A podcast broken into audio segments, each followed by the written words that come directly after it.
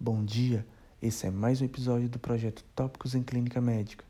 Meu nome é Eudes, sou neurologista e preceptor do Hospital Santa Casa de Montes Claros e idealizador do canal Neurology Brasil no YouTube e Neurologia BR no Instagram. Hoje o assunto é Síndrome Vestibular Aguda, como diferenciar lesões centrais de periféricas. Imagine o seguinte contexto. Uma paciente mulher de 60 anos de idade, hipertensa, que inicia de forma aguda, náuseas, vômitos, vertigem, instabilidade para deambulação.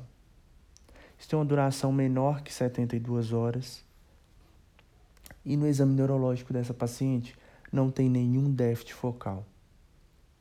Como então diferenciar se estamos diante de um AVC de fossa posterior ou de uma vestibulopatia?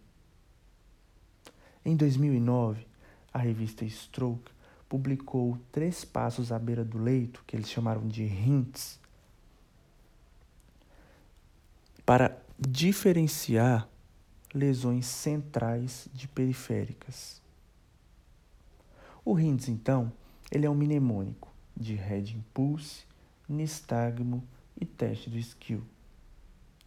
Vamos falar separadamente de cada um deles. O Red Impulse, ele avalia o reflexo vestíbulo ocular. Então, o paciente com a cabeça na posição neutra, ela é mobilizada lentamente de forma horizontal em torno de 30 graus para a direita e para a esquerda e bruscamente ela é retornada para a posição neutra. Se o paciente tiver uma saca de correção, isso sugere uma lesão periférica. Se tiver normal, sugere uma lesão central. Segundo passo, nistagmo. O nistagmo ele é avaliado através da fase rápida. Então, se o meu nistagmo ele fora da posição neutra, na posição excêntrica do olhar, se a minha fase rápida ela bate sempre para o mesmo lugar, então o nistagmo que, que tem fase rápida para a direita, eu mudo a posição, continua batendo para a direita, ou seja, um nistagmo unidirecional sinaliza para uma lesão periférica.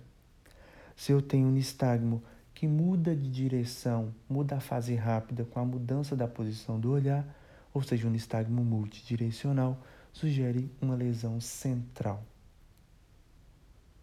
Por fim, temos o teste do skill, que nada mais é do que uma avaliação para ver se o paciente tem um desalinhamento vertical do olhar.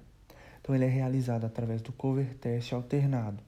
Se eu perceber que eu tenho uma, um desvio para cima, eu chamo isso de hipertropia. Se tem um desalinhamento vertical que o olho desvia para baixo, eu tenho uma hipotropia. Então, a presença do skill deviation ou do teste do skill alterado sugere, sinaliza para uma lesão central. O teste de skill normal sugere lesão periférica. Todas as manobras, todos esses vídeos das manobras, eles estão disponíveis no canal. Se eu tiver é, um head impulse normal, um teste do skill alterado e um nistagmo multidirecional, isso foi 100% sensível e 96% específico para um diagnóstico de AVC de fossa posterior. Então, o RINTS é uma ferramenta prática, útil, à beira do leito, fácil. Não deixem de aplicar o RINTS sempre que tiverem oportunidade, pessoal. Obrigado por ouvirem até a próxima semana.